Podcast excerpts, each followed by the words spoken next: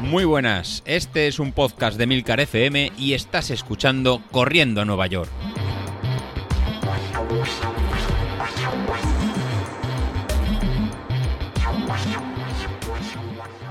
Hola a todos y bienvenidos al podcast Pirata de la Semana, el episodio de los miércoles. Y aquí estoy después de una semana en la que la verdad que he estado de vacaciones y he comido como un gorrino. Y bueno, he comido como un gorrino, pero solamente he ganado 300 gramos, cosa que todavía no me explico. Las calorías ingeridas han sido muy, muy, muy superiores a las calorías que haya podido gastar, puesto que me llevé las zapatillas, es verdad. De hecho, me llevé dos cambios de ropa para salir a correr dos días. Y tal como se fueron a la playa, volvieron de la playa. O sea, es que no salieron de la maleta en ningún momento. Y bueno, pues es que ya no sé de qué hablaros en el podcast, porque si yo no estoy corriendo, bueno, sí, ayer salí a trotar 30 mm, minutillos y hoy tengo agujetas en los cuádriceps, eh, para que veáis mi forma física eh, actual, resulta que si hablo de nutrición, eh, mal, porque os doy la charla. Si hablo de que el alcohol es malo, mm, Carlos también me pone en el podcast verde. Y si hablo de cosas de Twitter, de melones que se abren, también mal. Es que de verdad, todo mal, todo mal. Así que como en el grupo de Telegram del programa, sí, tenemos grupo de Telegram, si no estáis en él ya estáis tardando en meteros, resulta que no paran de hablar de sales, sales para acá, sales para allá, no del verbo salir, sino las sales eh, minerales que se toman durante el ejercicio o antes o después. Bueno, que por lo visto David se compró un bote con 100 pastillas de sales y está ahí en plan loco que le encantan las pastillas de sales más que un tonto un lápiz. Y al final esto no para de hacer surgir preguntas y dudas, así que me he planteado hacerlo de una forma, intentar contestar algunas eh, cuestiones de una forma muy muy muy sencilla. O sea, esto es sales para domis. Esto la verdad que tendría un vídeo, tendría que grabar eh, en vídeo como Carlos, pero bueno, de momento no va a ser. Eh, prometo que en algún momento lo haré porque esto va a ser de una forma súper visual. Así que intentar visualizar conmigo lo que voy a contar para de esta forma poder entender de una manera eh, más global todo el proceso de la toma de sales. Para que se entienda, la sangre, el cuerpo, tiene un contenido en sales, una disolución en sales. Vosotros imaginar, por ejemplo, ¿os acordáis del color rojo ese del Powerade rojo? Pues visualizar el Powerade rojo y pensar que eso es el color de la sangre, ¿vale? Eh, ahí está el agua y el tono ese rojo lo darían las sales, ¿vale? Imaginad eso de momento. Bien, ¿tenéis el Powerade rojo en la cabeza? Pues ahora, ¿cómo vamos a perder agua y sales? Pues vamos a perderlo por la orina, vamos a perderlo por el sudor. Desde el punto de vista de los que salimos a correr, lo que vamos a pensar ahora mismo es en qué perdemos por el sudor. Vamos a perder mucho agua y algunas sales minerales.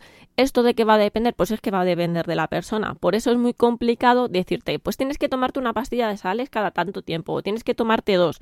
¿Por qué? Porque depende de las personas. Hay gente que suda muy poco agua, pero muchas sales. Y sin embargo, va a haber gente que sude un montón de agua y menos sales. Así que es algo muy específico de cada persona y es muy complicado hacer una recomendación que valga a todo el mundo. Bueno, no es que sea muy complicado, es que realmente imposible. Bueno, pues ya estaría explicado la salida de agua y sales minerales a través del sudor.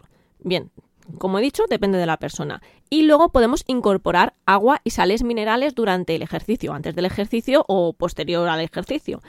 Y básicamente hay tres procesos. Uno, meter solamente agua. Dos, meter agua y al mismo tiempo sales minerales y meter solamente sales minerales o poquita agua con muchísimas sales minerales metemos agua en el cuerpo solamente bebiendo agua, metemos, podemos meter agua y sales minerales en la misma concentración que tenía nuestra sangre en un principio en nuestro cuerpo, eh, y eso es mediante bebidas isotónicas. O podemos prácticamente meter sales minerales solas a través de pastillas, pero también hay otra forma de aportar muchas sales con bebidas o geles hipertónicos, es decir, que tienen mucha más concentración que nuestra sangre, que nuestro cuerpo normalmente de sales. Si no lo habéis escuchado nunca, pues hay algunos basados en agua del mar.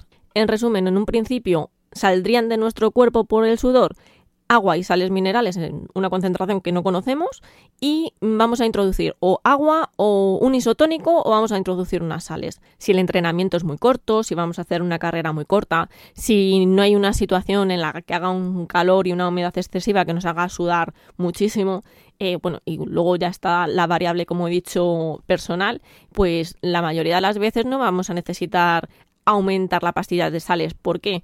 Porque al final nuestro cuerpo va a regular, se va a volver a los valores de fábrica, por así decir, en el momento en que empecemos a beber y comer normalmente después del entrenamiento. O sea, él solo se va a regular a través de la orina, de concentrar o no la orina, eh, pues del mecanismo de la sed y, de los alimentos que nos puedan proporcionar eh, esos, esas sales minerales que hemos perdido pero puede haber entrenamientos que sean muy exigentes porque sean muy largos, eh, se sude mucho por las condiciones atmosféricas, bueno, la, como he dicho antes, la variabilidad eh, personal, eh, eso va a hacer que a lo mejor necesitemos un aporte extra de sales porque nosotros sudemos muchísimas sales. Al final las sales minerales están relacionadas con cosas tan importantes como la contracción muscular. Y cuando digo contracción muscular también hablo de la contracción del músculo cardíaco. Y como ya he dicho, todo esto tiene una variabilidad para cada persona y cada situación que hace que sea muy particular eh, recomendar cuántas sales, cuánto agua hay que beber. Para que os hagáis una idea, yo sudo muy poquito y normalmente en las maratones, incluso cuando he hecho mucho calor, lo que hago a partir del 15 es alternar en habituallamiento sí, habituallamiento no, agua y en el siguiente en un isotónico. Y yo con eso funcionan perfectamente, pero otras personas con eso no tienen suficiente porque sudan muchísimo y necesitan un aporte extra de sales. Y llegados este momento, vamos a retomar el tema del Powerade rojo. ¿Tenéis visualizado el Powerade rojo? Imaginaros lo que lo tenéis en un vaso, ¿vale? Pues vamos a echarle un chorrito de agua. ¿Qué ha pasado ahí? Que de repente deja de ser tan rojo deja de estar tan concentrado y lo que ha pasado ahí es lo que pasaría en nuestra sangre con nuestro cuerpo cuando ocurren dos cosas. Uno, perdemos muchas sales, es decir, tenemos más agua en el cuerpo porque hemos perdido muchas sales. O dos, como digo yo, nos hemos aguachinado, es decir, hemos bebido agua en exceso, mucho más del agua que hemos perdido durante el ejercicio. ¿Cómo se soluciona eso? ¿Cómo se soluciona el que tenga poco colorcito en nuestro Powerade? Echándole polvos de Powerade rojo para que retome el color que tenía en su origen, ¿no?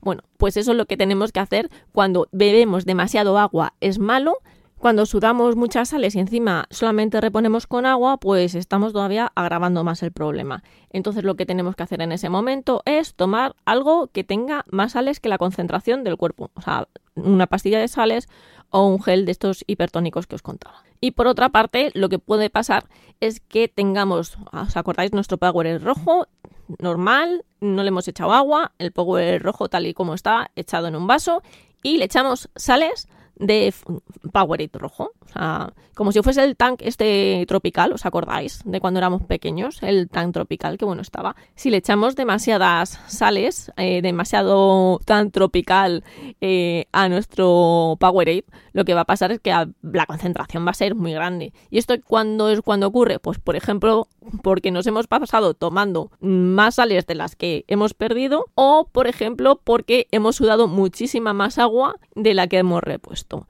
Y entonces pues también hay un problema, deberíamos de reponer agua. Y os preguntaréis ahora que cuando leche nos tomamos los isotónicos. Pues los isotónicos los podemos tomar en cualquier momento eh, lo que pasa que no va a contrarrestar el que tengamos poca agua en nuestro cuerpo o que tengamos pocas sales en nuestro cuerpo. Digamos así que está aplazando lo inevitable, que si no estamos metiendo suficientes sales, estamos metiendo con el isotónico poquitas al menos. Y si no estamos metiendo suficiente agua, con el isotónico estamos metiendo al menos algo de agua, aunque también lleve sales. Y bueno, esto lo que hace es alargar el proceso, que podamos estar corriendo a lo mejor durante más tiempo sin que mm, tengamos los efectos tanto de la posible disminución en la concentración de las sales corporales como la posible deshidratación. Y al final esto es mucho conocerse a sí mismo y prueba y error, la verdad. Si sales a entrenar por la noche o hacer una carrera de estas nocturnas y a la mañana siguiente te levantas con resaca como si fuese sauquillo, pues solamente cabe que o no te hidrataste lo suficiente o tomaste demasiadas sales. Así que, como os he dicho, esto es prueba y error.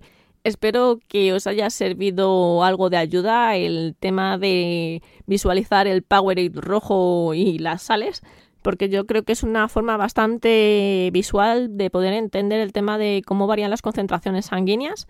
Y bueno, pues eso ha sido todo por hoy. Espero que os haya gustado, que no os haya aburrido mucho y yo qué sé, si es que si no os gusta nada, yo ya no sé de qué hablaros. Así que nada, un beso, abrazo de meta, adiós.